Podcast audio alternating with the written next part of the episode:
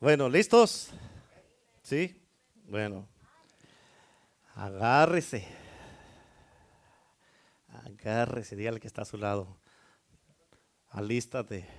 No tienes que ponerte el cinturón porque el viaje es seguro. Amén. Aleluya. Ah, ¿Estamos listos? Saque su libreta, su pluma y abra bien sus oídos en el nombre de Jesús porque hoy día vamos a, despegar y el Señor va a hacer algo bueno. ¿ven? En este mensaje ya, empezó el Señor a hacer algo poderoso ahorita. ya hizo muchísimas cosas que mucho más de lo que voy a poder hacer ah, yo a través de un sermón, ¿verdad? Pero en este mensaje todavía va a haber liberación. Va a haber liberación todavía. Ya el Señor preparó la plataforma, preparó todo. Así es que ya va a estar más fácil predicar en el día de hoy. Amén. Así es que ah, yo le titulé este mensaje, El que se enoja. Cada vez que yo les diga el que se enoja, usted tiene que contestar. El que se enoja. Bueno, entonces ya estamos. Hay muchas personas que, se han preguntado, ¿cómo puede estarme pasando esto a mí? ¿Por qué a mí? ¿Por qué yo? ¿Cuántos dicen amén? Amén. Y escucha, por las cosas que les pasan, escucha por favor, por las cosas que les pasan, muchos se ofenden o se enojan. ¿Cierto o no? Dígale que está a su lado. Dígale, dígale. ¿Sí? Amén. Póngame atención, por favor. Acabamos de salir de la presencia de Dios y por favor, póngame atención. Amén. Si le digo que levante la ceja, la levanta. Ok. Por favor. Así es que muchos por las cosas que les pasan se ofenden o se enojan, ¿sí o no? ¿Sí? Y muchos por las cosas que están pasando viven enojados o ofendidos. ¿Cuántos dicen amén?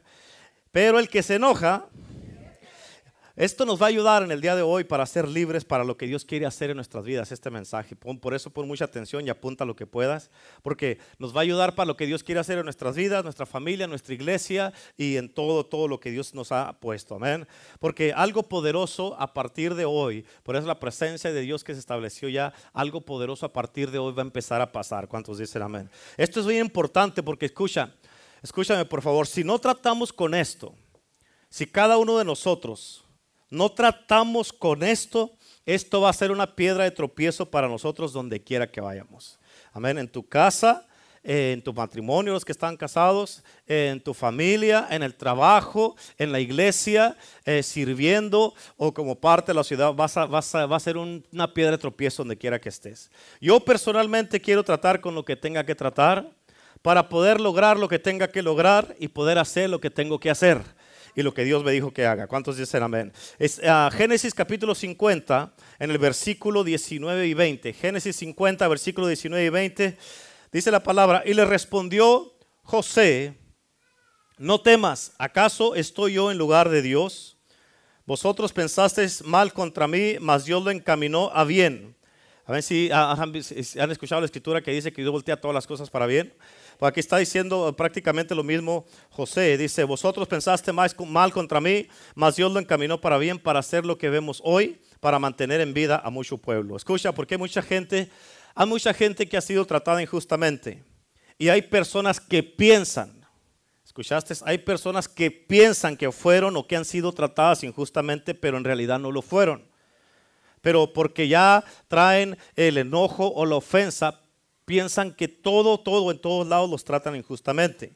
Pero la pregunta es para nosotros en el día de hoy, si hemos sido tratados injustamente, ¿tenemos el derecho de enojarnos o sentirnos ofendidos? Entonces, ¿por qué se enojan y se ofenden? No, porque escucha, escucha, siendo honestos, ¿ok? Dicen que no tenemos el derecho, pero sí lo hacen. Entonces, ¿por qué se toma ese derecho? ¿Por qué se toman esa libertad? ¿Sí? Ahorita vas a aprender muchas cosas. En el, libro de Génesis, en, el capítulo 37 al capítulo 48, escucha, bien importantísimo, son 11 capítulos del hijo favorito de Jacob. José era el hijo número 11 de Jacob. Sus ah, hermanos mayores lo despreciaban porque su padre lo favorecía sobre de ellos y lo había destacado sobre de ellos y aún le había regalado una túnica de varios colores. Y hasta cierto punto, cuando estaba estudiando esto, Dios también favoreció a José. ¿Por qué? Porque Dios le dio sueños a José, no dice que le dio sueños a sus hermanos. Amén. So Dios le dio sueños a José y en el primer sueño él vio que ah, ah, vio manojos de, de, trigo que estaban en medio del campo y el de él estaba derecho, parado, firme y los de sus hermanos se inclinaban al manojo de él. ¿Cuántos dicen amén? En el segundo sueño, él vio eh, ah, la luna, el sol y las estrellas que representaba a su padre, su madre y sus hermanos, ah, que se inclinaban también a él. Ahora, pero escucha, cuando José les contó estos sueños a sus hermanos, ellos en vez de alegrarse, se enojaron con él aún más al punto que lo odiaron por eso. Por eso Ah, diez, ah, ah, después de sus hermanos, diez de sus hermanos mayores llevaron, a ellos, su padre los mandó a llevar los, los animales, las ovejas y las vacas al campo para que comieran pasto. Y después eh, su padre mandó a José para que fuera a ver a sus hermanos. Y cuando miraron que venía, conspiraron en contra de él, diciendo, ahí viene el soñador. En otras palabras, poniéndolo en nuestra versión aquí, en otras palabras, ahí viene el que supuestamente tiene un llamado. Ahí viene el que quiere predicar. Ahí viene el que quiere ser pastor, ahí viene el evangelista, ahí viene el que supuestamente Dios le dio una visión, ahí viene la que supuestamente tiene un llamado o la que va a ir a las naciones. Muchas veces esta historia se puede relacionar con nosotros. ¿Por qué? Porque a eso se lo hicieron a José, pero muchas veces nosotros no lo podemos hacer aquí mismo. Amén. Escucha, sus hermanos dijeron, vamos a matarlo y entonces veremos qué será de sus sueños, de su llamado, de su pastorado, de lo de evangelista o la visión que tiene y que trate de gobernarnos muerto, a ver si puede. Y lo echaron en un pozo para que muriera en una cisterna sin agua seca. Y le quitaron la túnica, la rompieron, la rasgaron, la mancharon de sangre para convencer a su padre que había sido devorado por una bestia salvaje en el desierto. En otras palabras, ellos quisieron enterrar al visionario con sus sueños, su visión, su llamado, su palabra de Dios y con todo lo que Dios le había mostrado. Sin embargo, póngame atención, sin embargo, escúchame, bien importante, luego de arrojarlo al pozo, los hermanos miraron a unos ismaelitas que iban en camino a Egipto. Y Judá, uno de los hermanos, le dijo a los demás, vamos a venderlo. A ver, ah, dijo, porque si lo dejamos morir aquí en el pozo, ¿de qué nos va a servir? Vamos a hacer negocio. A ver, y ellos lo, lo negociaron con los ismaelitas y lo vendieron como esclavo. Y él dijo, al cabo para nosotros será como si se hubiera muerto también, ya nunca lo vamos a volver a ver, ni nos va a molestar, y nos repartimos el dinero y ya nos deshacemos de este para siempre. Así que, escucha, vendieron a José por 20 piezas de plata, dice la palabra de Dios. Pero escucha, José los había ofendido a ellos. En otras palabras, el estilo de vida de José los ofendía a ellos. El favor de Dios en la vida de José los ofendía a ellos. Porque Dios eh, eh, eh, tenía el favor en su vida, ellos se ofendían. Porque tenía carisma con la gente, la, ellos estaban ofendidos. Porque él quería crecer, porque quería que Dios lo usara más, porque quería hacer sobresalir salir adelante y no nomás quedarse eh, sin hacer nada toda su vida. Los hermanos de él se ofendieron con él porque estaba creciendo y Dios lo estaba usando. Dios estaba tomando más ministerio en la iglesia o estaba más, siendo más fiel en la iglesia. Los demás empezaron a juzgar, a criticar y a quererse deshacer de él. ¿Cuántos conocen gente así que se enojan porque te va bien? ¿Sí? Por eso lo traicionaron. A ver, quitándole su familia y le quitaron su herencia. Ten en cuenta que fueron sus mismos hermanos los que le hicieron esto, hijos de su mismo padre, de su misma carne y su sangre. Y ellos se enojaron, pero el que se enoja, ellos, ¿por qué? Porque ellos al final fueron los que perdieron. Pon atención a esto, en estos tiempos y culturas que vivimos es muy diferente a aquellos tiempos. Y para nosotros se nos hace algo muy grave, algo muy malo lo que hicieron los hermanos que José. Y haberlo matado hubiera sido peor. Pero escucha, en los tiempos bíblicos era muy importante para un hombre tener hijos. Los hijos llevaban el nombre de este hombre. Y ellos heredaban todo lo que él tenía. Ahora, los hermanos de José, ellos le impidieron a él recibir el nombre de su padre y su herencia cuando lo vendieron. En otras palabras, ellos borraron su nombre quitándole por completo su identidad porque ya era un esclavo. Amén. Ahora capta esto. Una persona cuando era vendida como esclava a otro país, la persona continuaba siendo esclava hasta el día de su muerte. La mujer que se fuera a casar con él tenía que saber que ella iba a ser esclava junto con su esposo hasta el día de su muerte. Los hijos que tuvieran, ellos iban a nacer esclavos junto con sus padres hasta el día de su muerte. ¿Cuántos dicen amén? Ahora, es lo mismo ahorita en estos tiempos. Si tú ah, eres esclavo del pecado, si eres esclavo de una persona por coraje, por odio, por ira, resentimientos y toda esa clase de cosas, tú eres esclavo de alguien más. Eres esclavo del pecado. Y cuando eres esclavo de eso, eso te afecta a ti, afecta a tu esposo, afecta a tus hijos, afecta, afecta a todo lo que tienes en tu vida también. ¿Cuántos dicen amén? Ahora escucha, hubiera sido difícil nacer de nuevo para José porque no se podía en aquel entonces. Pero era mucho más peor nacer para heredar una fortuna y un gran futuro y que de repente todo lo que ibas a heredar te lo quitaran de repente.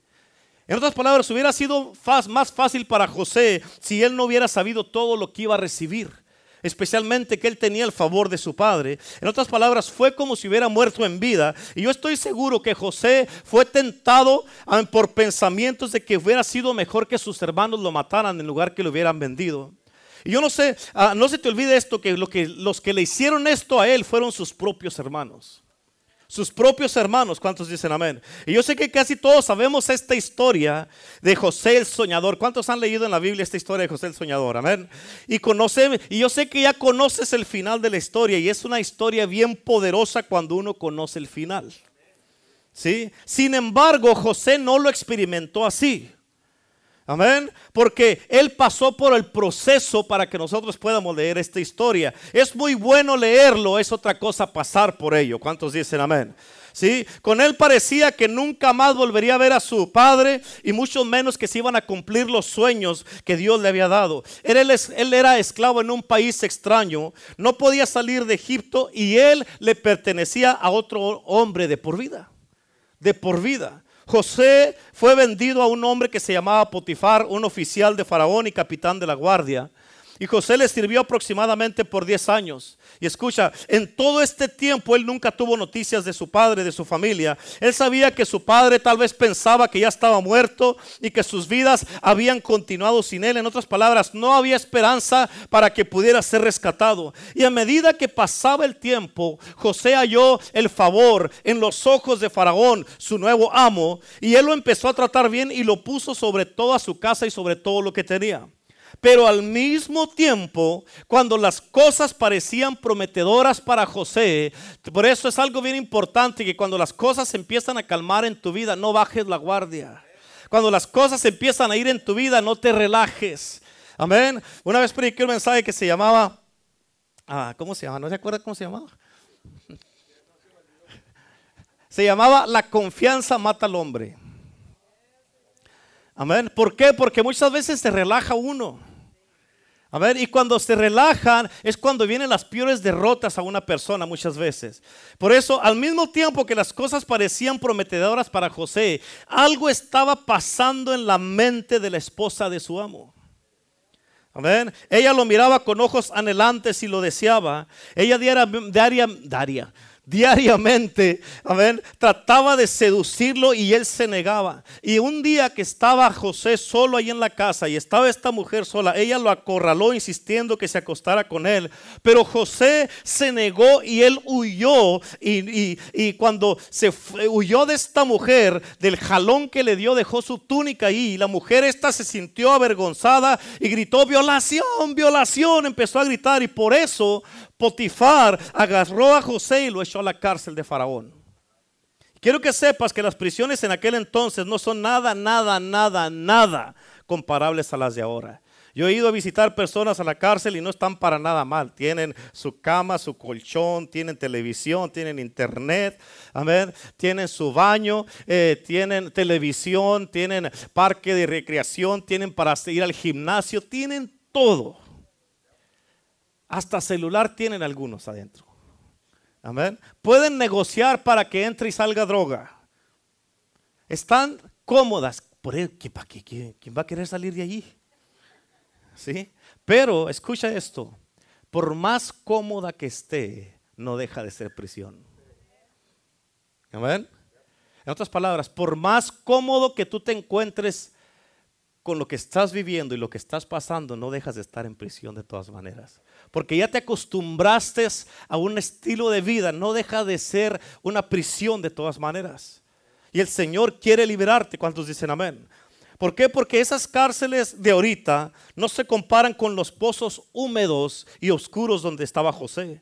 Donde estaba José no había ni luz, no había calor, no había calefacción, no había aire acondicionado.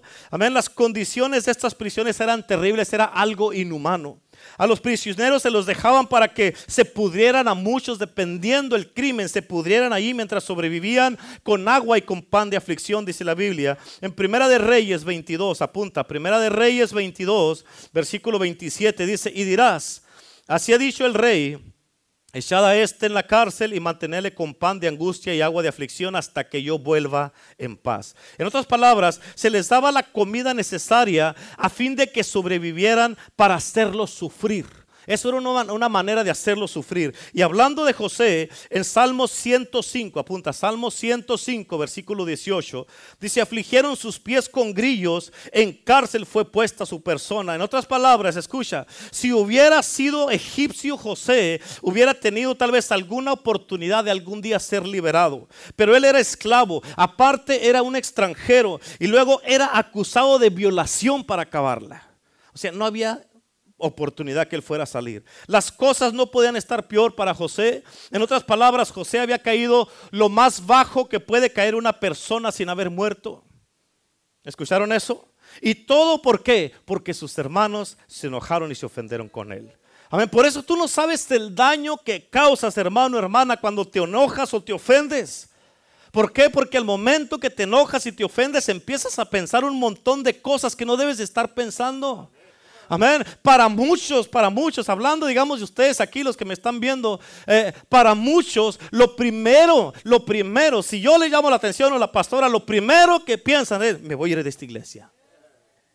Luego, luego me voy a ir de la iglesia. Ya no voy a estar aquí, me voy a ir. Luego se enojan entre hermanos y todo eso y empiezan las divisiones y, y, causan un montón de problemas. No sabes el daño que causas cuando tú te enojas o te ofendes. ¿Cuántos dicen amén? Y esto aplica en tu casa. Amén. Muchos en su casa se enojan y se pelean. Ya, me voy a ir. ¿Lo voy a dejar o la voy a dejar? ¿Por qué mejor no se va? ¿O por qué no se va él? ¿O por qué no se va ella? Y empiezan así, con problemas y todo eso. En el trabajo, lo primero que piensas es que vas a, te vas a cuidar y que, ya no quieres trabajar ahí, te vas a buscar otro trabajo. Por una ofensa y un enojo. Amén. Y todo no piensas todo lo que afectas nomás con, tus, puros, tus puras ofensas o tus enojos. Por eso el que se enoja, por eso al final el que termina siendo más afectado nomás por enojarte y ofenderte, eres tú mismo. ¿Escuchaste lo que dije?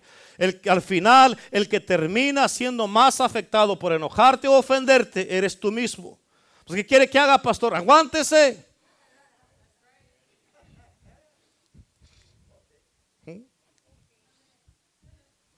Aguántese como los machos, pues. Fíjate esta escritura como dice, Isaías 41, 11. Bueno, mira, mírame acá, ¿ok? Apunta eso y luego me miras acá. ¿Ya apuntó? Míreme pues. Un versículo antes de este dice, no temas porque yo soy Jehová, tu Dios, que te sostiene de tu mano derecha y te dice, no temas, yo te ayudo. Yo siempre te ayudaré, siempre te sustentaré con la diestra de mi justicia. Ahora, en el versículo, eh, ahí está, es una promesa de Dios poderosa. ¿Cuántos han eh, leído esa escritura? ¿Sí? Ok ahí te dice Dios, yo estoy contigo, no, no te, ni te estreses, porque yo estoy contigo. Pero en el versículo 11 dice esto, mírame acá, ¿ok? Dice, póngame atención, tienes que entender lo que dice. Dice, los que se enojan contra ti serán confundidos. Los que contienden contra ti serán como nada. ¿A cuánto les gustó eso? Pero esto también nos aplica a nosotros. Si tú te enojas con alguien, vas a ser confundido y serás como nada. No nomás, ah, qué bueno, gloria a Dios. Todos los que hay, pero cuando tú te enojas también a ti te aplica. Tú también vas a estar, andas a andar confundido. ¿Por qué? Porque yo ando enojado con el hermano Mike, le está yendo bien y yo a mí mal y yo estoy confundido. ¿Pero por qué? Si él que fue el que me hizo algo. Amén, yo estoy todo confundido. No tiene sentido. Anda feliz, contento y allá acá me anda haciendo, me anda, se me anda retorciendo las tripas por todos lados y él anda como si nada. Y nomás por enojarme. Ahora, si ponemos nuestra imaginación a pensar, pensando como muchos piensan, ¿qué le pudiera haber estado pasado, pasando a la mente de José, pensando como muchos piensan? Servía a mi amo como, con honestidad, con he estado con él eh, sirviéndole con integridad más de 10 años. Le soy más fiel que su esposa. Le soy más fiel y leal a Dios y a mi amo. Oí de la inmoralidad sexual todos los días. ¿Y cuál es mi recompensa? Esta cárcel, este hoyo, este calabozo. Parece que cuando más trato de hacer el bien, peor se, peor se ponen las cosas. ¿Cuántos de ustedes han pensado así de esa manera? Que cuando más bien tratas de hacer, más peor te va. ¿Sí o no? ¿A poco no es cierto? Y luego dije, ¿cómo puede Dios permitir esto? ¿Cómo puede estarme pasando esto? ¿Me habrán robado también mis hermanos la herencia que tengo? ¿Por qué si Dios es tan poderoso, por qué no ha intervenido a mi favor? Así es como Dios cuida de sus hijos, ¿por qué yo? Amén. ¿Qué he hecho para, merecer esto? Yo solamente creí que había escuchado hablar a Dios y que los, los sueños y las visiones serán de Dios. Yo estoy seguro que José luchó con estos pensamientos así, como muchos de ustedes han pensado de esa manera. Escucha, tienes que entender esto porque está súper poderoso. José gozaba de una libertad muy limitada. ¿Escuchaste? José gozaba de una libertad muy, muy limitada. Como, ¿eh? ¿Y qué dije yo? Una libertad muy limitada, mira pues. José gozaba de una libertad muy limitada. ¿Ahora sí entendieron? Con razón me quedaban viendo como aquí. ¿Eso qué es? que es limitado? Libertad, hombre, pues tienes que saber lo que estoy pensando. como, dice la pastora, pues aprendemos nosotros, es una nueva palabra. Ok, otra vez. José gozaba de una libertad muy limitada en su vida. Es como muchas personas que tenemos un llamado de parte de Dios en nuestras vidas. No hay muchas libertades que no podemos tomarnos. ¿Cuántos dicen amén? Amén. Hay mucha gente que pueden tomarse la libertad, muchos de ustedes que pueden tomarse la libertad. Hoy no voy a ir a la iglesia y se acabó.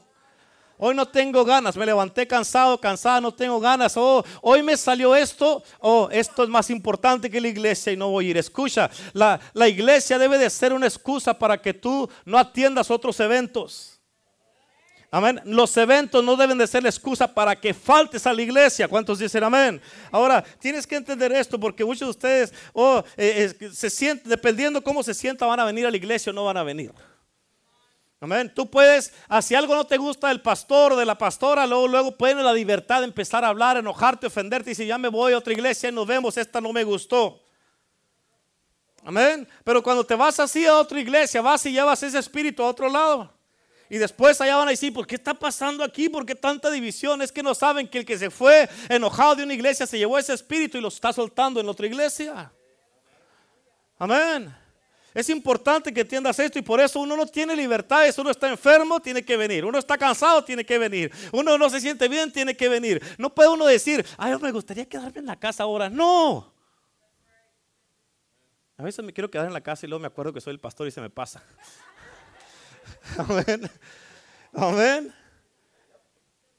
Y si decides no venir, ¿qué voy a hacer yo? ¿Qué voy a hacer yo? ¿Te puedo forzar a que vengas? No. ¿Qué voy a hacer? ¿Me puedo enojar?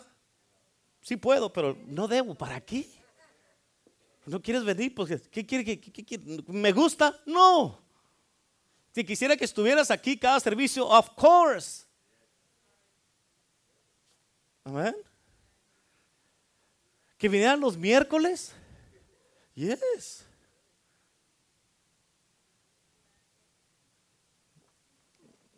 A ver, el viernes a la oración. Ahora, hablando de José, él tenía el derecho de elegir la forma en que iba a responder a todo lo que le sucedía. ¿Se podía enojar José? Sí. ¿Se podía ofender? Yes. ¿Podría estar amargado en contra de sus hermanos? Claro que sí. Enojado en contra de Dios también. ¿Podría él dar por perdida la esperanza que se iba a cumplir la promesa que Dios le había dado en su vida? Sí. Me imagino que hasta que todo terminó, jamás le pasó a José por la mente que todo eso era el proceso de Dios que lo estaba haciendo pasar para prepararlo para poder gobernar. En otras palabras, ¿cómo iba a utilizar su futura autoridad sobre sus hermanos que lo habían traicionado y lo habían vendido y estaban enojados con él. cómo iba a reaccionar, qué iba a hacer cuando los volviera a ver, cómo los iba a tratar cuando los mirara. José estaba aprendiendo, tienes que captar esto, ¿ok? Te lo voy a decir y luego lo apuntas como te lo voy a decir. José estaba aprendiendo a ser obediente por medio de lo que padecía. Tú y yo tenemos que aprender. Yo tengo que aprender a ser obediente, amén, por medio de todo lo que estoy padeciendo. Tengo que aprender a ser obediente por medio de todo lo que padezco. Amén. ¿Estamos bien? Otra vez. Tengo que aprender a ser obediente por medio de todo lo que padezco. Amén. Gloria a Dios. Escucha, bien importante. ¿Ya listos? ¿Sí? Esto está bien poderoso. Escucha esto. Los hermanos de José fueron instrumentos utilizados por Dios poderosamente y hábilmente para el beneficio de José mismo. ¿Escucharon eso? Y para toda la familia y los hijos de Israel. Escucha lo que te estoy diciendo. Los hermanos de José, los que le hicieron todo esto malo, fueron utilizados hábilmente y poderosamente por la mano de Dios para el beneficio mismo de José y de todos los hijos de Israel y la familia. La pregunta con todo esto es, ¿se iba a mantener José fiel a la promesa de Dios? Buscando a Dios y guardando su corazón. Diga conmigo, oh. Diga, oh. ¿Por qué? Porque para muchos esto es demasiadísimo difícil. No me pida eso, pastor, lo que sea menos eso. Amén. Lo que sea menos eso. ¿Cuántos dicen amén? Amén. ¿Por qué? Porque para muchos es difícil guardar su corazón. Es fácil, fácil. Cuando nos llevamos todos bien, todos a gusto. no, no, estamos bien, todo bien, todo bien. Sí, sí. Yo pienso bien de usted, usted piensa bien de mí y nos amamos y fu, fu, fu, fa, fa, fa. ¿Sí o no? Pero al momento que le llamamos la atención a alguien o que alguien se enoja con alguien, se deja mirar el verdadero color y lo que es la persona. ¿Sí? En ese momento. Amén. Pero cuando está todo bien, oh, a ustedes mismos le dicen a la gente, hermano, hermana, tiene que guardar su corazón. Pero cuando te toca a ti, ¿por qué no lo guardas? Amén. ¿Sí o no? Es muy fácil decirle a alguien que tiene que perdonar hasta que tú tienes que perdonar. Es muy fácil decirle a una persona que guarde su corazón hasta que tú lo tienes que sacar. Déjelo allá encerrado en el closet ¿Sí? Aleluya. ¿Estamos bien? ¿Sí? This is good. Ahorita todo se va a poner mejor, apenas estoy empezando. Por eso lo va a hacer en dos partes.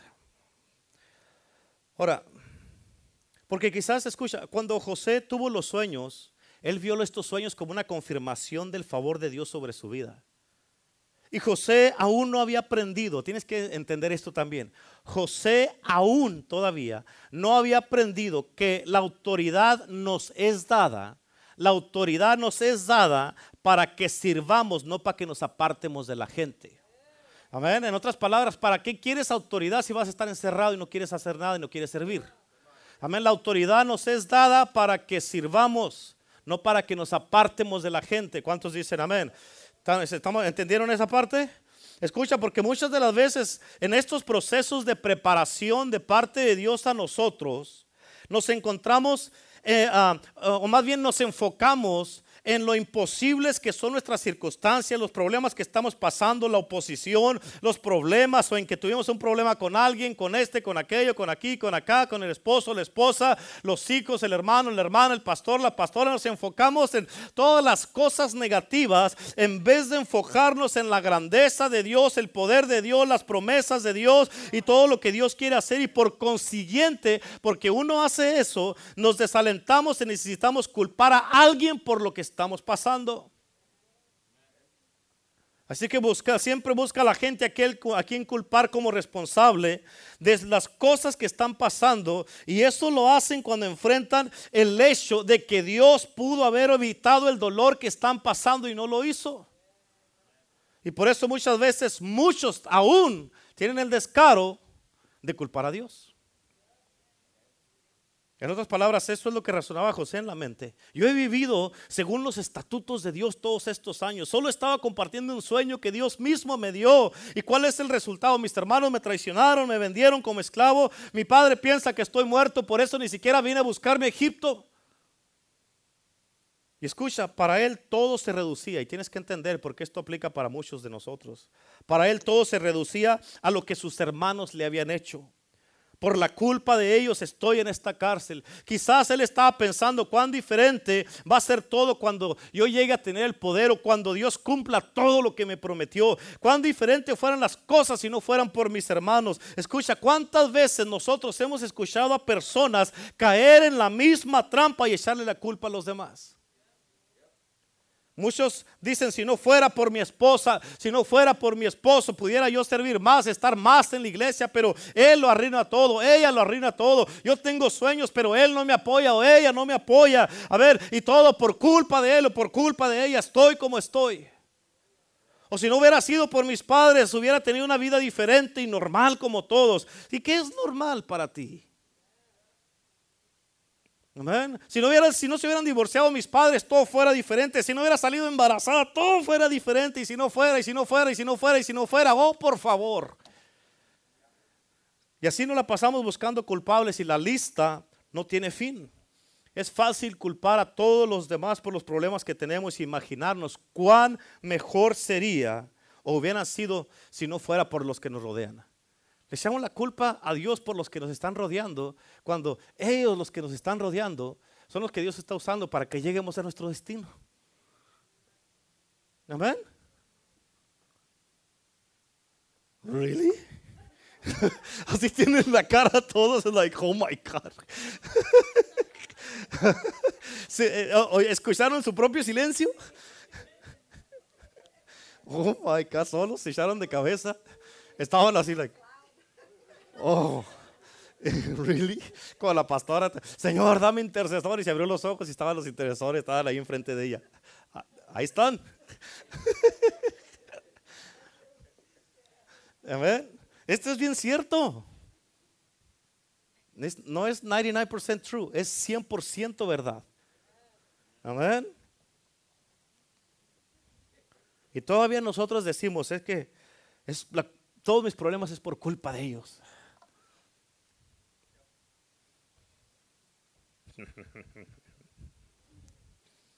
¿Quieres que te diga algo que es importante y poderoso? ¿Sí? Órale pues, ahí va. Escucha, absolutamente, diga conmigo absolutamente. Ningún hombre, ninguna mujer, ni un niño, ni, ni ah, un ángel, ni un querubín, ni un principado, ninguna potestad, ningún diablo, nada puede alejarnos de la voluntad de Dios. ¿Escuchaste lo que dije? Ahora escucha esto. Nadie absolutamente más que Dios tiene nuestro destino en sus manos. Amén. Nadie más que Dios tiene nuestro destino en sus manos. Amén. ¿Por qué? Porque escucha, los hermanos de José trataron de con todo empeño de destruir la visión y los sueños que Dios le había dado. Ellos pensaron que era el fin de José, pero no pudieron. 11, 10 ah, contra 1 y no pudieron. Amén. No pudieron. ¿Por qué? Porque era de parte de Dios lo que Dios le había dado y no lo pudieron destruir. ¿Cuántos dicen amén? Amén. Ellos dijeron, ahora vamos a ver, vamos a mostrarle, eh, vamos a echarle esta cisterna sin agua y diremos que una bestia se lo comió. Y dijeron, veremos qué va a hacer de sus sueños en Génesis 37. Ellos estaban decididos a destruirlo, y no se trató de un accidente, es que andaban jugando ahí con una oveja y que de repente se, resbaló y cayó en el hoyo José. No, ellos deliberadamente lo echaron ahí, amén, y deseaban que no tuviera una oportunidad de llegar al éxito sin saber. Ellos mismos, sin saber que lo que le estaban haciendo era para su propio beneficio, amén, para que José mismo los salvara a ellos después. Diga, wow. Amén. Por eso Dios es tan bueno que todo lo voltea para bien. ¿Qué dijo el primer versículo que leímos de, Génesis 50? Ustedes sí pensaron hacerme mal, pero Dios lo encaminó para bien. Pero toda la gente, todo aquel que te desea mal o el que te está haciendo un mal no sabe que te está haciendo un bien si tú tienes una actitud y un espíritu correcto y estás bien así. Uy, pastor, eso está difícil. Pues claro, Amén. Y pueda que tú pienses que cuando fue vendido José, que Dios miró a Jesús y al Espíritu Santo y que dijo, oh my God, ¿qué vamos a hacer? Y han arruinado nuestro plan para José, ¿qué vamos a hacer? ¿Cuál es el plan B, Jesús? Escucha, Dios solamente tiene un plan A y el plan A nunca falla. Nunca falla con Dios. Y te digo esto porque muchos cristianos así responden a las situaciones de crisis como si fuera que eso, eso es lo que sucede en el cielo. ¿Te imaginas Dios diciéndole a Jesús, corrieron a María de su trabajo, ¿qué vamos a hacer? Corrieron a Catalina, ¿qué híjole, ¿qué va a pasar? Corrieron a Abel porque se enojó. Amén. Corrieron a Jessica, a María Quintero, la corrieron, corrieron a, a Juan. Amén. Dios no es así. Escucha, si te despidieron de un trabajo es porque Dios tiene uno mejor para ti. Amén. Si no, te dieron un contrato es porque Dios tiene un cliente mejor para ti. ¿Cuántos dicen amén? Amén. A, Dios no le sorprende nada de lo, que, pasa aquí en la tierra. ¿Por qué? Porque ya vio, Él ya vio todo desde de principio a fin. ¿Escucharon eso? Ahora, ¿cómo se comportaría José si estuviera en iglesia el poder del Evangelio? ¿Mm? ¿Escucharon lo que dije? ¿Cómo se comportaría José si, fuera miembro de iglesia el poder del Evangelio? Si él fuera como la mayoría de los cristianos. ¿Sabes qué estuviera haciendo y pensando José? Estuviera diciendo, pensando y planeando su venganza. Digan amén. Digan amén. ¿Qué es lo que hacen ustedes? Amén. Él se consolaría con pensamientos de como deja nomás que los mire, deja que los mire. Cuando les ponga las manos encima los voy a, borrar de la tierra y los voy a matar. Esto que me hicieron no se puede quedar así. Van a saber lo que son los Ramírez ahora sí. Van a saber lo que son los Quinteros, van a saber lo que son los González, los Torres, los Ortega, van a saber lo que son los Murrieta. Ya ahora sí, mm, no saben lo que son los Chávez. Mm. De esta, de esta, esto no se va a quedar así. Y muchos hacen eso. Muchos hacen eso. ¿Escuchaste? Aunque te dé risa, muchos lo hacen. Muchos lo hacen. Alguien hace algo y luego vas y le cuentas a alguien, ¿sabes qué pasó? ¿Sabes qué dijo esta hermana? ¿Sabes qué dijo esta hermana? ¿Sabes qué pasó aquí? ¿Sabes qué? Y empiezan ta, ta, ta, ta, ta, hablar, hablar, hablar, como si eso le agradara a Dios. Y hay muchos que dicen, escucha, hay muchos que dicen, yo sé que estoy mal y que Dios me va a llevar a cuentas por eso, pero no tienen miedo.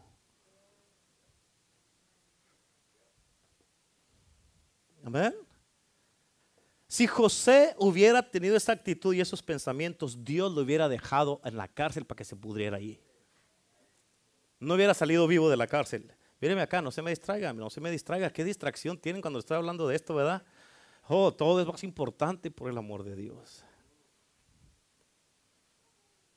Porque si José hubiera tenido esos pensamientos y hubiera salido con ese motivo de la cárcel, él hubiera matado a diez cabezas de las doce tribus de Israel y eso incluiría a Judá del linaje del cual iba a salir Jesucristo.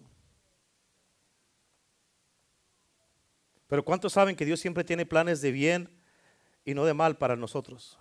La Biblia dice en Romanos 8:28, Romanos 8:28 dice la Biblia que sabemos los que aman a Dios todas las cosas les ayudan para bien. ¿Escuchaste? Todo, todo, todo, todo, todo, absolutamente todo. Todo lo que pasas, todo lo que enfrentas, todo lo que, todo, absolutamente todo, sea bueno, sea malo, todo te debe de ayudar para bien. Si tú amas a Dios, todo. ¿Escuchaste? Todo lo que pasas es para tu propio bien. Pero si es resulta para tu propio mal, es porque no amas a Dios. El resultado se va a dejar ver. Si amas a Dios o no amas a Dios. Creciste, maduraste, fuiste mejor persona, amaste más a la gente y todo eso. O cómo reaccionaste. Ahí se va a notar si amas a Dios o no amas a Dios. Porque si tú amas a Dios, va a ser para tu beneficio, vas a crecer. ¿Cuántos dicen amén? Ahora, fíjate, la, prisión para José fue un tiempo Ah, eh, o un momento donde él fue duramente zarandeado, pero también resultó en un periodo de oportunidades, porque Dios, donde quiera que te ponga, va a abrir puertas y oportunidades para ti. Porque ahí había dos, dos, prisioneros, que ya saben esta historia, dos prisioneros, y estos prisioneros tuvieron unos sueños muy perturbadores, y José les dio la interpretación con exactitud de los sueños. Uno de los hombres iba a recuperar su puesto como copero del rey, y el otro iba a ser ejecutado por ladrón. Y José le pidió al que recuperó su puesto que se acordara de él cuando recuperara su puesto y el favor de Faraón. Ahora, pasaron como dos años todavía después de esto y después Faraón tuvo un sueño verdaderamente alarmante, que ninguno de sus adivinos, los magos, los brujos, los hechiceros, de los sabios y mentirosos lo pudo interpretar. Nadie. Ahí fue donde el que había estado en la cárcel con José se acordó de José y le dijo a Faraón, hey, cuando yo estaba en la cárcel, este hombre me interpretó mi sueño y el que ejecutaste y nos lo dijo exactamente como fue y fue cuando Faraón mandó traer a José. Y rápido José le dio a Faraón la interpretación y a la misma vez le dijo cómo se preparara para lo que venía.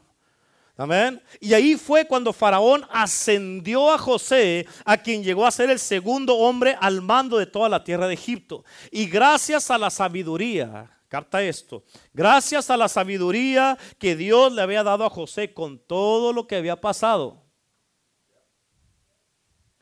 Gracias a la sabiduría que Dios le dio a José con todo lo que él ya había pasado, él se pudo preparar para gobernar. ¿Entendieron eso? Y aquí fue donde se puso bueno. De aquí para adelante. Ahora sí, vamos a empezar la predicación. ¿Listos? Ok, escucha. Cuando José empezó a gobernar, que pasaron siete años de abundancia, luego vinieron siete años de sequedad, y el hambre atacó a todas las naciones vecinas. Y los hermanos de José tuvieron que venir a Egipto para pedir ayuda. Escucha, si José hubiera tenido algo en su corazón, ¿dónde? Si José hubiera tenido algo en su corazón en contra de sus hermanos, ese hubiera sido el momento perfecto para llevar a cabo su plan y desquitarse de sus hermanos. Él los podía haber echado en la cárcel de por vida, los hubiera podido torturar y matarlos sin que nadie le dijera nada porque él era el jefe. Amén. Y él era el segundo en autoridad en todo Egipto. Pero en vez de eso, ya conmigo, en vez de eso. En vez de eso, José les dio el grano que, ocupaba, eh, que ocuparon sin cobrarles absolutamente nada.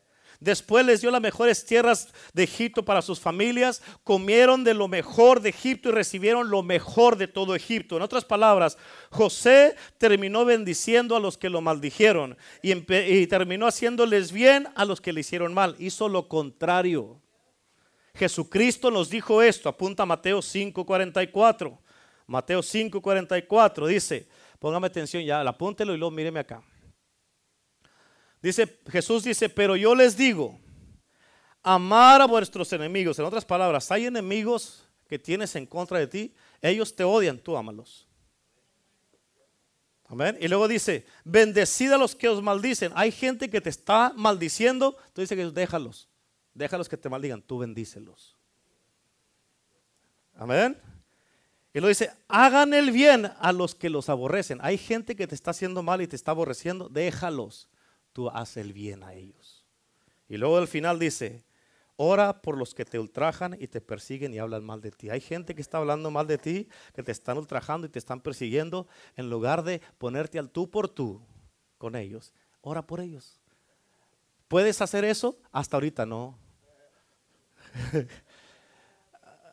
Amén. Hasta ahorita no has podido. Por te digo que esto, esto, esto, esto, esto, esto, escucha, este, este, esto que te estoy hablando, esto es un nivel que, uff. Amén. ¿Por qué? Porque cuando algo no nos gusta, así nos bajamos de la cruz, ¿sí o no? ¿Sí o no? Escucha, Dios sabía Pon atención a esto. Dios sabía lo que los hermanos de José iban a hacer antes que lo hicieran.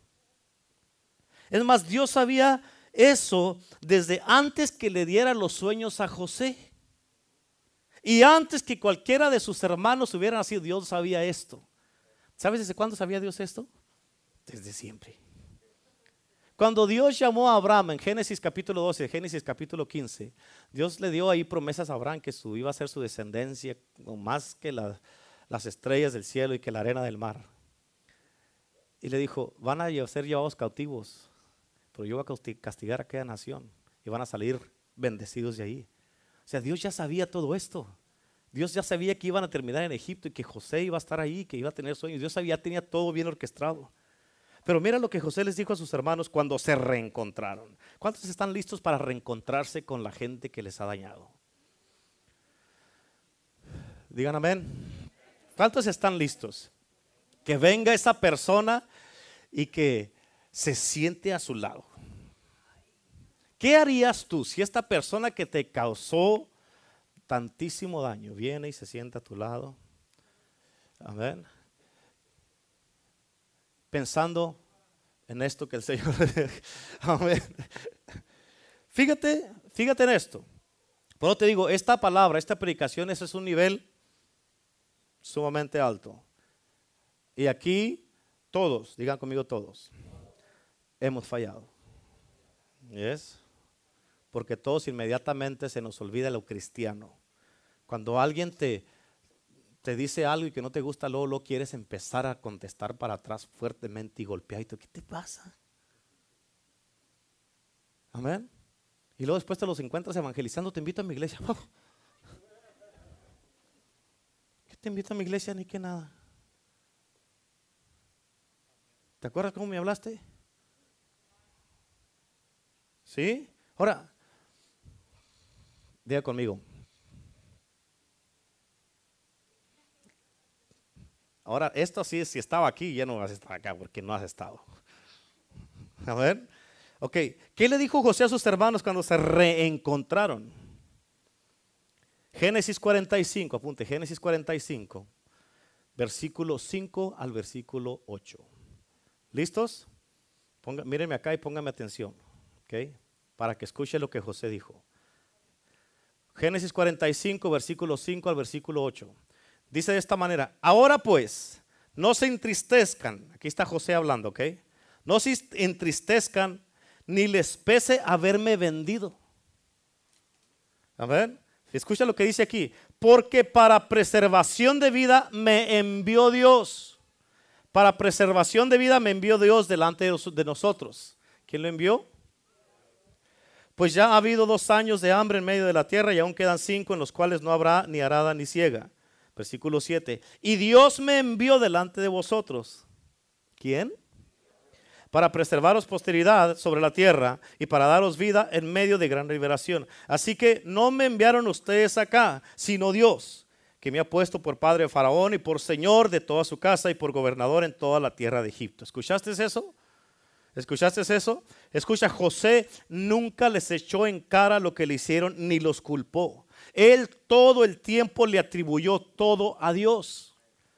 Todo el tiempo le atribuyó todo a Dios. Que, les, que fue difícil todo lo que pasó José. Y es sumamente difícil.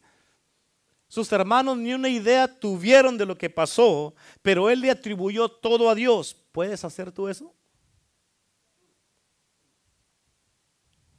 Al contrario, él les dijo, hey, alégrense por lo que me hicieron porque era el plan de Dios. ¿Eh? Salmos capítulo 105, versículos 16 y 17. Trajo hambre sobre la tierra, escucha. Aquí Dios, ¿quién trajo el hambre sobre la tierra? Dios trajo hambre sobre la tierra por el plan que tenía con José por el plan que tenía para los hijos de Israel. Dios causó que toda la tierra se quedara sin comida. Imagínate, Dios para acomodar y para que se lleve a cabo el plan que tiene para tu vida, Dios puede mover todo el mundo si es necesario, pero se va a cumplir el plan que tiene para tu vida. Amén. Dios es tan, eh, voy a decir esto que tal vez muchos digan, ay, ¿en serio, pastor? Sí. Pero Dios es tan... Eh, eh, fiel a sus promesas y su palabra, que si Dios tiene que, digamos, para que se llegue a cumplir el plan de Dios, ah, si es necesario que Él tenga que deshacerse de alguien o matar a alguien, Dios lo va a hacer. Para que se cumpla lo que Él quiere hacer. Amén. Dios es Dios y su promesa la va a cumplir. ¿Están entendiendo? Y por eso aquí, escucha, Él trajo hambre sobre la tierra. O sea, toda la tierra tenía hambre y el único lugar que podía, que había comida, era en Egipto donde estaba su hijo, que Él llevó a Egipto. todos tuvieron que recalar a Egipto donde estaba José. Amén. Todos tuvieron que ir para allá. Y dice, dice aquí, trajo hambre sobre la tierra y quebrantó todo sustento de pan. En otras palabras, no había comida. Y lo dice en el versículo 17, envió un varón delante de ellos a José, quien fue vendido por siervo. ¿Quién lo envió? ¿Quién envió a José? ¿Sus hermanos o Dios? Dios, de la Biblia aquí nos está diciendo en dos lugares y también por la boca de José nos está diciendo, no me enviaron ustedes acá, sino Dios, capta la voz de Dios. Dios fue el que te trajo aquí, te tiene aquí. ¿Cuántos dicen amén? Como te dije ahorita, escucha, ningún humano, ningún ah, ángel, ni principado, ni potestad puede cambiar los planes de Dios para nuestras vidas. Y si tú y yo nos aferramos a esta verdad, esta, esta verdad nos hará, nos hará libres. Ahora, esto es bien importante que entiendas. Escucha, solamente hay alguien que te puede sacar de la voluntad de Dios. ¿Escuchaste lo que dije? Solamente hay alguien que te puede sacar de la voluntad de Dios. Si no es el diablo, porque no está poderoso. Amén. Esa persona eres tú misma. Esa persona eres tú misma. Por eso el que se enoja, por ejemplo, los hijos de Israel, ya me lo termino, ¿ok?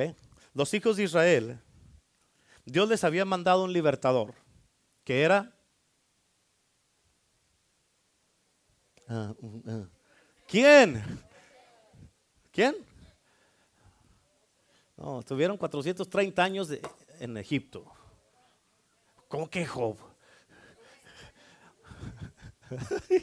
y reprobados todos, tacha.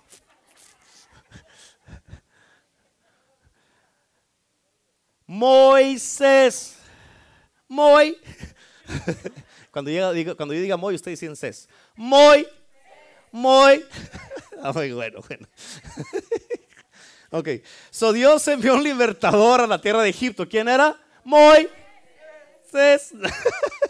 Bueno, ok, y lo envió para sacarlos de la esclavitud y llevarlos a la tierra prometida. ¿Cuántos dicen amén? Por favor, no se me distraiga, miren, porque eso está bien poderoso. Mírenme acá, ok, mírenme, póngame atención.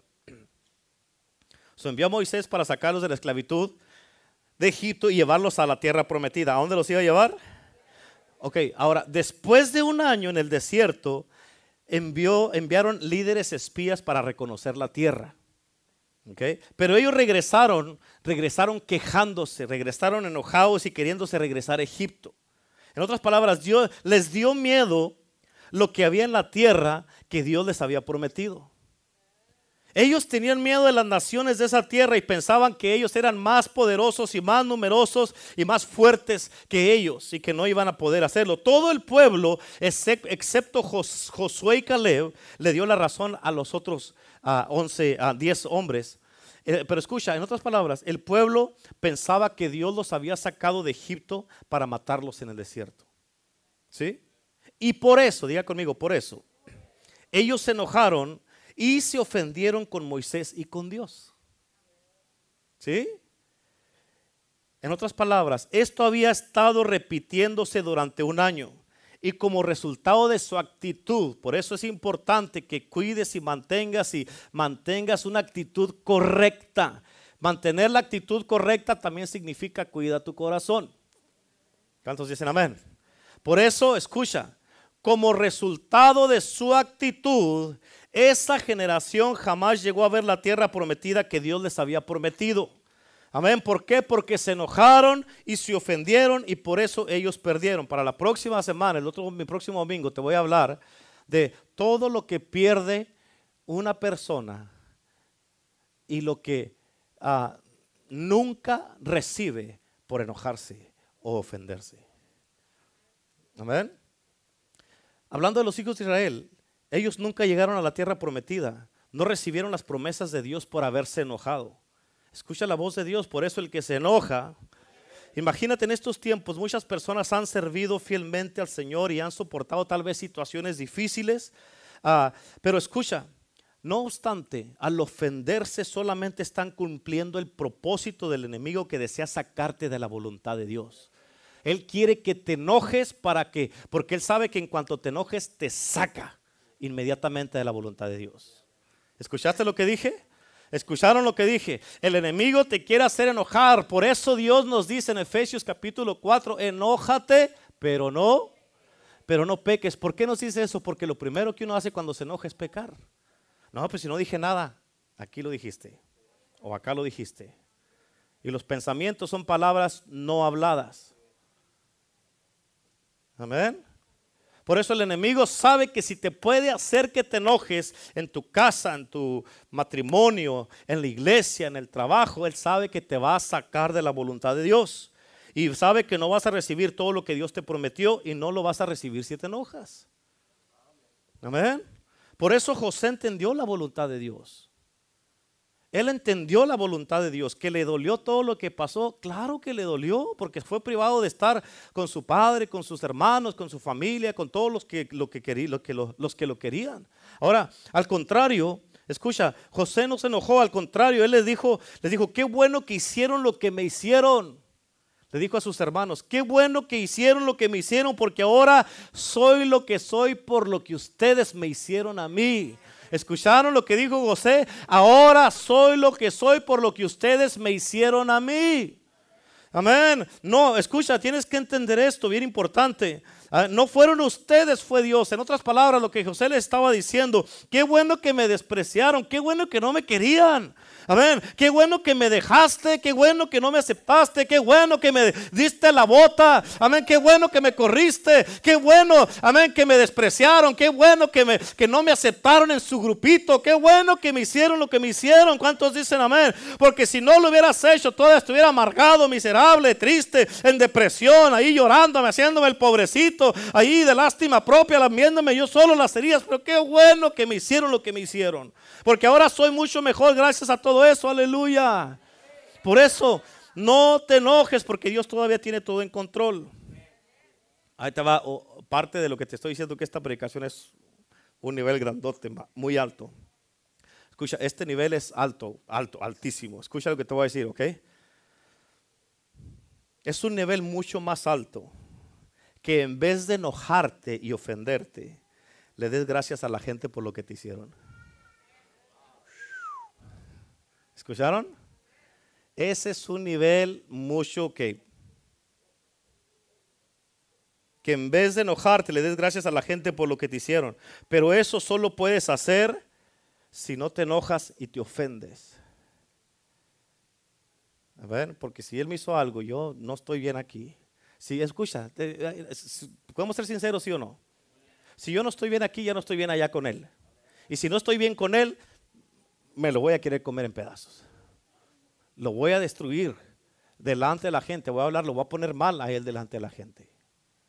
¿Sí? Pero si yo estoy bien acá, a pesar de lo que él me haga a mí, amén, en lugar de yo ponerlo en mal con él y todo eso, como dice la Biblia que leímos de Mateo 5:44, eh, en lugar de eso, él me hizo mal, yo le voy a hacer un bien. Y en lugar de enojarme, gracias porque aprendí una lección y voy a crecer más y ahora soy mejor que lo que era antes. ¿Cuántos dicen amén? Por eso si nos mantenemos libres de las ofensas, siempre nos vamos a permanecer dentro de la voluntad de Dios. ¿Sí? Si nos mantenemos libres de las ofensas y el enojo. Pero, diga conmigo, pero, escucha, si nos enojamos y nos ofendemos, seremos tomados cautivos por el enemigo. ¿Para qué? Para cumplir el propósito que Él quiere. Una, que no recibamos lo que Dios nos quiere dar y otra, que nos saque de la voluntad de Dios y que ahí andemos todo el tiempo causando daño, causando, hiriendo gente, haciéndole mal a toda la gente que nos rodea. ¿Por qué? Porque cuando una persona, si yo estoy todo enojado y digamos yo me paro aquí y estoy predicando, yo los voy a dañar a ustedes. ¿Sí? Porque con ese espíritu de enojo que traigo, Así, ustedes, así lo van a recibir ustedes. Y en lugar de recibir la palabra, todos van a hacer así a su corazón. Y nadie va a aceptar lo que yo les diga. Amén.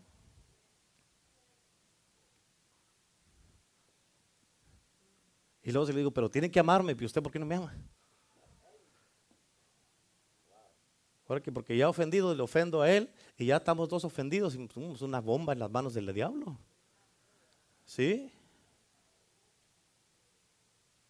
Y esto es bien importante que lo entiendamos. Por eso, uff, uff, uf.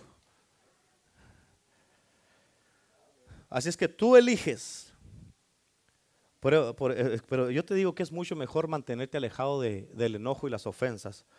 Porque si no, solamente tú serás el perdedor. Y te lo digo por experiencia.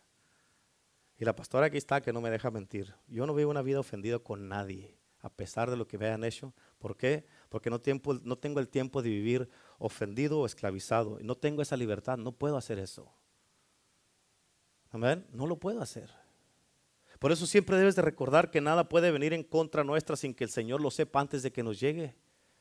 El diablo, tú escucha, si el diablo tuviera el poder para destruirnos, ¿tú crees que ya no nos hubiera borrado de la faz de la tierra? Claro que ya lo hubiera hecho, ¿por qué? Porque Él nos odia apasionadamente, pero Él no puede tocarnos. Eso te debe de dar a entender. ¿Sabes por qué estás vivo todavía ahorita? Porque el diablo no te ha podido tocar. Amén. Esto debe de ser de que, oh my God, ¿en serio? Y yo tanto que me ando cuidando de Él. Estás perdiendo el tiempo cuidándote del diablo, no te puede tocar. La gente te puede decir de todo, te pueden echar cosas, malas vibras y todo eso, y hasta echarte la sal en la puerta de la casa. Déjalos que echen la sal, la sal conserva. Amén. Deja que hagan lo que les dé su gana. ¿Por qué? Porque al final ellos van a ser los que les va a ir mal. ¿Tú estás, cubierto con la sangre de Cristo, sí o no? No, pero por, por si acaso, déjame lavar aquí. Amén. ¿Tiene la sangre de Cristo o no tiene la sangre de Cristo? Sí, entonces que digan misa. Bueno, así pienso yo. Si usted quiere. A ver. En serio, en serio, es que es la verdad. Escucha, nunca van a parar los diablos, los brujos, las brujas, las Jezabeles, nunca van a, pagar, a parar los ataques en contra de tu vida y mi vida, nunca van a parar. Pero ¿dónde están tus ojos? Puestos los ojos en, en Jesús, el autor y consumador de la fe. Que andan ahí, sí, sí andan. Que te están esperando allá afuera, el diablo te está esperando afuera. Bien, ahí está. Ahí te está esperando. Pero ¿qué no dice la Biblia? Mayor es el que está en mí que el que está en el mundo. Pero ¿qué no dice la Biblia? Todo lo puedo en Cristo que me fortalece. ¿Qué no dice la Biblia? Que no he visto un justo desamparado y su descendencia que mendigue pan. ¿Qué no dice la Biblia? Que el que está en ti, Él se asegurará y te va a guardar y que estás bajo la sombra de las alas de Cristo Jesús y que su sangre te va a cubrir, te va a proteger y que aunque venga el, el ángel de la muerte no va a poder tocar tu casa. ¿Por qué? Porque va a mirar la sangre sobre de tu casa. Amén. Va a mirar la sangre sobre ti en la puerta de tu casa y va a decir, aquí no puedo entrar. Estos están protegidos. No los podemos tocar. ¿Por qué? Porque somos hijos de Dios. ¿Cuántos dicen amén? Amén. Así pienso yo. Amén. Pero, si quiere vivir defendiéndose toda la vida, hágalo. Si eso está bien para usted, está bien para usted, para mí no, yo así vivo. Y vivo tranquilo y duermo a gusto. Créamelo, sí duermo bien. Pregúntele a la pastora.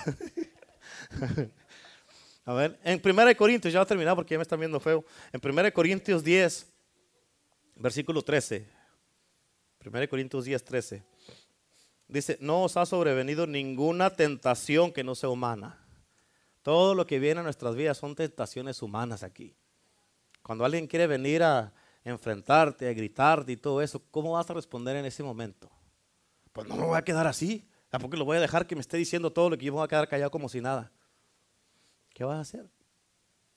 El diablo viene a querer tentarte para bajarte y hacerte enojar y sacarte de la cruz, quitarte la voluntad de Dios. Amén. Por eso es bien importante, mantén tu compostura. ¿Sabes qué estoy? Ahorita me está diciendo el Espíritu Santo, hay unos que no están de acuerdo contigo. El Espíritu Santo me lo, me lo acaba de decir. ¿Por qué? ¿Sabes por qué me está diciendo? Porque se están defendiendo lo que piensan. Me lo acaba así me acaba de llegar. Es más, ya se cerraron. ¿Escuchaste? Eso me acaba de decir el Espíritu Santo. Pero aquí Dios dice, ciérrate, yo qué. Yo no me voy a seguir predicando. Si quieres vivir así como viva, pues allá. Allá usted. No os ha sobrevenido ninguna tentación que no sea humana. No, las tentaciones que tenemos no son extraterrestres amén, son humanas. Pero fiel es Dios, dice aquí. Pero fiel es Dios. ¿Cómo es Dios? que no nos dejará ser tentados más de lo que poder resistir, sino que dará también juntamente con la tentación la salida para que podáis soportarlo. Amén. En otras palabras, escucha, todo lo que viene, el enemigo siempre te va a venir a querer a a estarte picando, a ver si te puede hacer que te enojes para que te saque de la voluntad de Dios. Y ahí va a estar, ahí va a estar, ahí va a estar. Como decía mi suegra, está como cuchillito de palo, no mata piqui, piqui, piqui, molesta, pero ni mata ni hace nada. Ya está nomás, oh pues hombre, amén. Y ahí está nomás, puro molestar el enemigo, pero ¿qué vas a hacer tú? Pica todo lo que quieras. ¿qué? ¿Sabes que a veces te digo un secreto de la pastora? Sí, sí, les digo, les digo. Ella a veces se enoja porque yo no me enojo. No, en serio, en serio, a veces se enoja porque no me enojo. Pero, pero ¿para qué? Pero no te, no te pudiera predicar esto. ¿Sí o no?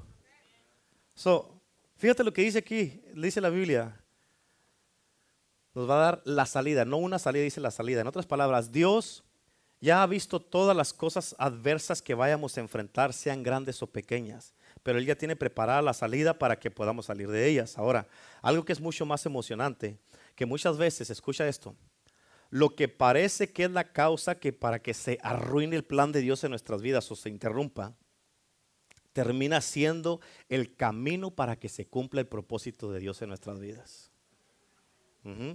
Siempre y cuando nos permanezcamos siendo obedientes, cuidando nuestro corazón y manteniéndonos libres de enojos y de ofensas. Amén. Así es que acuérdate siempre, mantente siempre sometido a Dios, cuida tu corazón, tu actitud, no nomás cuide el corazón, sino guárdelo. No te ofendas, no te enojes y como dice en Santiago, resistir al diablo y huirá de vosotros. Amén. Una de las maneras de resistir al diablo es cuando tú rehusas enojarte o ofenderte y tal vez las promesas de Dios parezca que se están cristalizando, que no se van a cumplir por un poco de tiempo, pero acuérdate de esto, la palabra de Dios y sus promesas, amén, nunca, nunca fallan. ¿Cuántos dicen amén? Nunca fallan. Denle un aplauso a Cristo, amén, amén. Amén, gloria a Dios. Amén. Es que ¿cuántos de ustedes creen que necesitan la ayuda de Dios? Porque... Ah, ¿Sabes cómo? antes de venir a Cristo yo sí era bien enojón. A ver, ¿cuántos aquí pueden dar testimonio de que eran así todos ustedes? Y siguen siendo todavía. A ver, pero antes yo de venir a Cristo, mis amigos eh, con los que yo me juntaba, ¿sabes cómo me decían? Me decían chispita. En serio, me decían chispita porque así me encendía por cualquier cosa, por cosas que de tiro. Y ahora mi papá que me enojaba por eso. Pero ¿Cuántos reconocen que necesitan ayuda en esa área de su vida? ¿Cuántos reconocen? Amén. Porque eh, tú sabes que en todos lados, amén, el que no diga que amén es que porque de tiro eh, eh, está lleno de orgullo. ¿Sabías que tanto orgullo tiene el que tiene como el que no tiene el que no tiene? tanto orgullo tiene el que tiene como el que tiene el que no tiene. ¿Por qué? Porque el orgulloso tiene mucho orgullo, pero el que no tiene orgullo está orgulloso que no, no es orgulloso, pero tiene tanto orgullo tiene el que tiene como el que tiene el que no tiene. Amén. todos salen orgullosos. Amén. Así es que, ¿cuántos ocupan ayuda? ¿Cuántos le hacen mucho de emoción y se enojan? Que todos los que le hacen de emoción y les gusta mucho el drama. Amén. Vamos a orar en el día de hoy. Vamos a orar en este día. Si, usted, si tú sabes que necesitas ayuda en esta área, amén, póngase de pie y vamos a orar.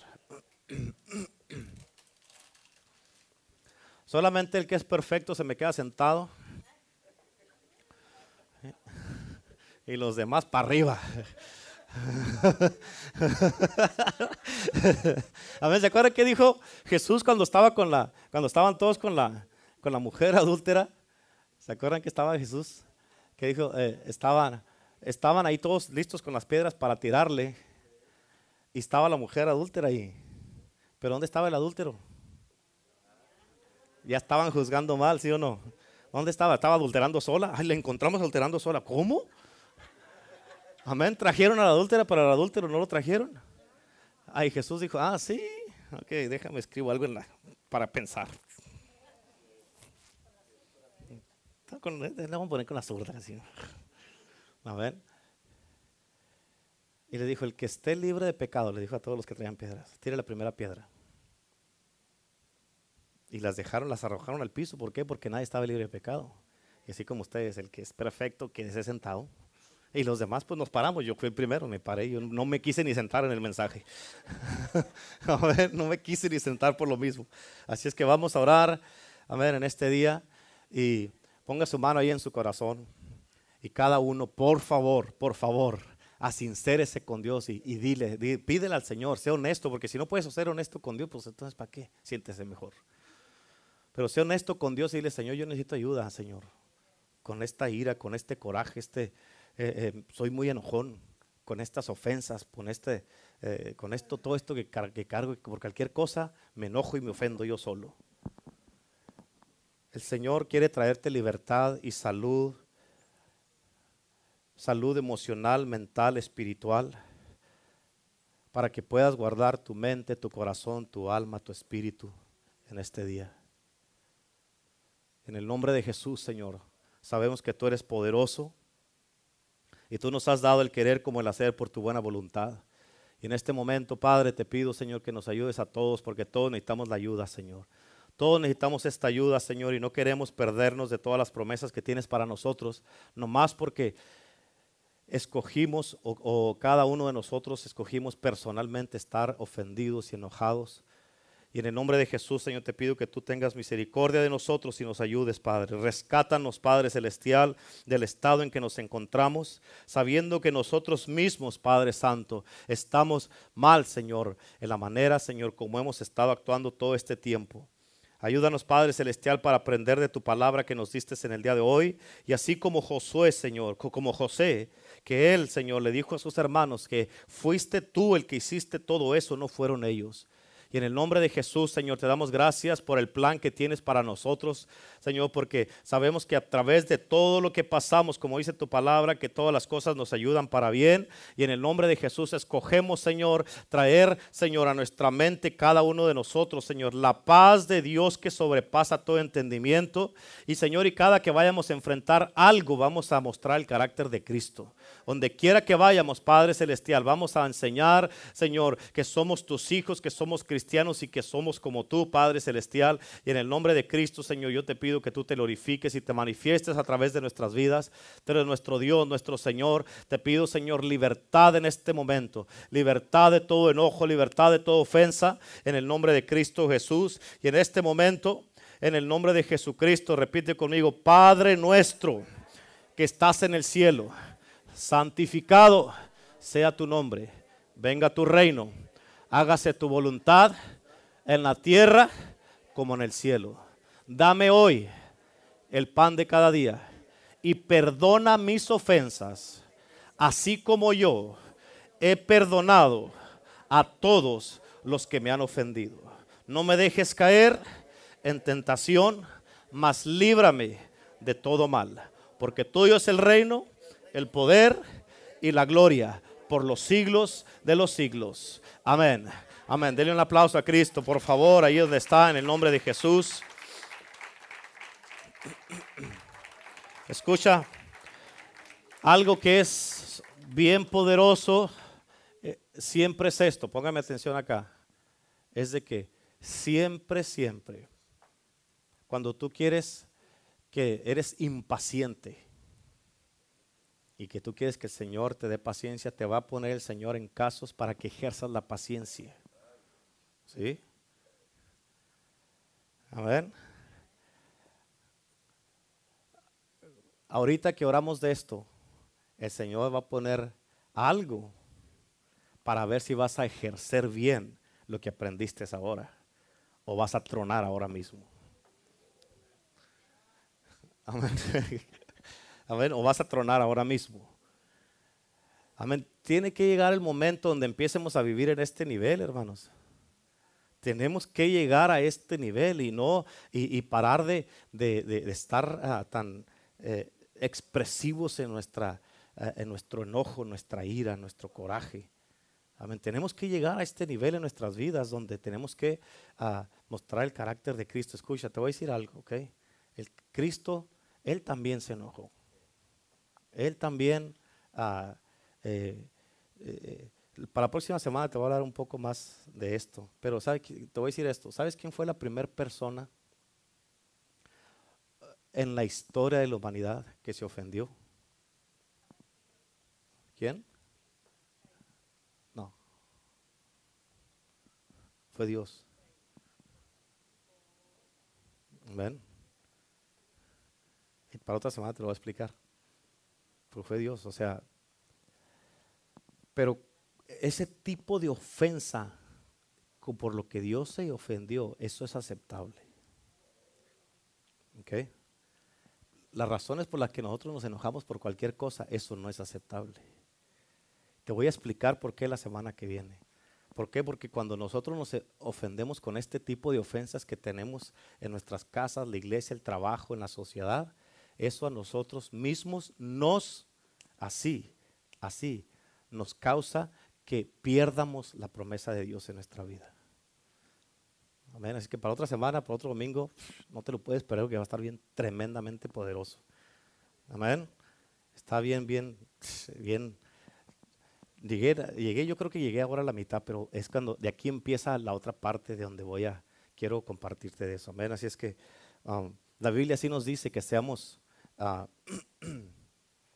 dóciles como las palomas, ¿sí o no? pero astutos como la serpiente, en otras palabras. ahí? Amén. Pero debe de haber un, hágale así, un balance, no se me cargue puro para acá ni para acá. Cuando ya puedes controlar todo eso, entonces ya puedes, va a haber muchísimas cosas en tu vida por las que ni tú mismo vas a decir, Ay, ni siquiera voy a tener que medir agruras en la panza o Billy, sin nada de eso. ¿Cuántos dicen amén? Así es que, amén, ni se me van a hacer nudo las tripas ahora en el nombre de Jesús. Así es que, ah, ¿cuántos, ¿cuántos disfrutaron en este día y aprendieron mucho? Sabemos que todos tenemos que aprender, ¿verdad? Y seguir aprendiendo. Y para la otra semana va a estar todavía a otro nivel más alto, ¿ok? Así es que, denle un aplauso a Cristo. Amén, amén, amén, amén.